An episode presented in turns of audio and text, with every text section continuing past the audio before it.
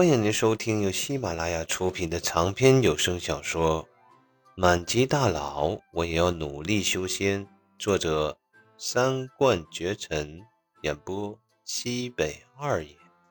金珠红铁，这什么东西？景普在接过这个只有半块手臂大小的铁块，微微挑着眉毛看着狄晨说道：“这东西很厉害吗？”狄晨。本想是说很厉害的，超级厉害，自己修千接近千余载，这金珠红铁算得上自己最有价值的几件物品之一了。本来是打算自己如果有幸从元婴巅峰晋升到出窍后期，为自己打造一柄长剑的。只不过，狄晨转念一想，这东西在自己这里很厉害，但是在前辈那里估计就不怎么样了。当即，狄晨便有些尴尬地说道：“一般般，不过不管怎么样，也请前辈收下，否则我便真的心里过意不去呀。”“哦，你要真的过意不去，你还不如给我两个钱儿，也比给我这块破铁强啊！送人东西哪有送铁的呀？”不过，当然了，景普面上没有表露出来，当即便赶紧把狄晨拉了起来后。说道：“好吧，我收下了。那你回去想一下你要什么样的画，然后好告诉我。”狄晨愣了愣，望着景普，眨了眨眼：“好好，前辈，我今晚就回去好好想想，明天一早就来告诉前辈。”景普一愣，随后便一摆手说道：“那倒不必，我这几天有点事儿，你慢慢想，别着急啊。”狄晨。愣了愣，点了点头。虽说不知景普什么事但也不敢问。随后，景普便看着狄晨，好奇地说道：“对了，我准备把这个院子改造一下，我想种点蔬菜什么的，你说行吗？需要找谁去报备一下吗？这房子现在虽然是景普住，但又不属于景普。景普看到后院跟前院那里种了不少鲜花。”植物还都是景普没见过的，景普怕万一是什么灵草仙根的，自己贸然给人家拔了，那就不好了。狄晨想了下，没有丝毫的犹豫，说道：“行啊，前辈，你想种什么你就种什么，这种事儿我说了算。前辈，你随便种，就算天王老子来了，打不过我，我老头我给他跪下。”那就多谢狄长老了。深夜了，我送狄长老回去吧。狄晨连连摆手，让景普留步，又给景普拜了一下后，这才朝自己的屋外走去。这狄长老还真是一个很好的人呢，并且看起来也是一个极其喜欢画作的人。就在景普拿起刚才狄晨给的金珠红铁，准备查看一番时，屋外便传来狄晨一声尖叫。等景普回过神来，连忙出门后，就见到狄晨张着个大嘴，瞪个双眼，指着景普之前那只龙马，一脸惊恐：“呃，我说狄长老，我就骑着它出去转悠了一圈，这马变成这样了，难道它进化了吗？”狄晨那一脸惊愕的样子。那望着景普的眼神，简直就好像是在说：“前辈，你下次再出去能不能不骑马？你直接过来骑我就行了。”景普有些无语，这这跟自己啥关系都没有啊！只不过景普越解释，这狄神似乎越不相信。最终，景普也不解释了，并且跟狄晨商量一下。要这龙马留在自己这里，毕竟景普不会御剑飞行，有着会飞的马很方便。可以，只要前辈觉得这马不给您添麻烦，就放在您这里养就行了。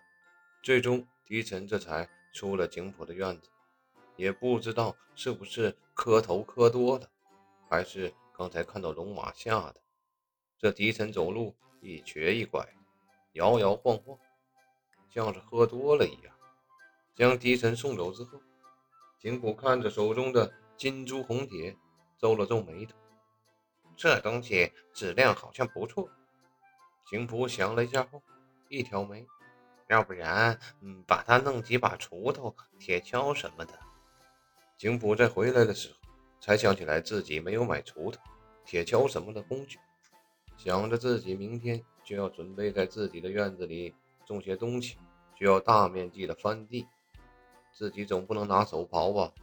虽说之前自己的空间袋中倒是有些巨剑之类的东西，但那东西是景府精心制作的，在修仙这个世界没有什么屁用，但好歹也是自己的心血。再说拿刀剑来刨地，也太不像话了。说干就干。景普的匠心也是登峰造极，制造几个锄头、铁锹什么的，连半个小时都用不了。回到屋中，一间炼丹房内，景普便拿出自己的炉子。这个炉子名为八卦炉，跟地球上神话小说中的太上老君那个炉子一样的名字，是系统赠送的。这虽为八卦炉。但就是不知道这里边有没有那所谓的四大神剑之一六丁神火。当然了，景普觉得肯定是没有的。那系统又不可能真的把太上老君的八卦炉给自己。不过这炉内倒是确实有火的，而且温度还挺高。毕竟系统出品还是在登峰造极之后赠送的，不会太差。当即，景普。便开始了炼制。清晨，神剑宗藏在云雾缭绕之中。临近万宗盛典，大家每天除了修炼，还有很多事情要做，熙熙攘攘的人呢，实在不少。此时，列纯正有些紧张地朝着景普的院子走去。列纯是神剑宗的首席大弟子，也是宗主的关门弟子，年纪轻轻。便已达到了成丹巅峰，是神剑中最有期望百年内成为金丹期的强者。只不过这两天，列纯有些心不在焉了。原因便是那比自己晚了七八年才到成丹巅峰的师妹林安安，昨天便突然去闭关晋升金丹期了。而且前天出现的神剑中的天地异象，列纯也见到。那当时日月转换的奇异景象，列纯这辈子也忘不了。这一切缘由，列纯或多或少的也听说了。听说神剑中来了一位前辈，而这位前辈究竟有多厉害，列纯并不清楚。列纯去问过凌天南长老了，也去问过狄晨长老，但是这俩长老的口径出奇的一样，都说不清楚，也让列纯别瞎打听。这不清楚就怪了。列纯可是听说过，林天南昨天下午从那位前辈的院子出来后，那大笑声，整个神剑宗都差不多听得到了。再就是狄晨长老了，昨天半夜在前院子中发出的巨大吼叫声后，就扶着腰一瘸一拐的摇摇晃晃的走出来了。但是见到狄长老的人都说，狄长老当时脸上洋溢着幸福的笑容。这没点事儿，列纯才不信呢。林安安已经准备去晋升了，两个月后出关便是金丹期的强者。这次万中盛典的比赛中，恐怕要跃进前十了。想必林安安突然晋升，跟这位前辈肯定脱不了关系。所以列纯昨天想了整整一夜，便壮着胆求见一下这位前辈。作为列王朝的嫡系王子。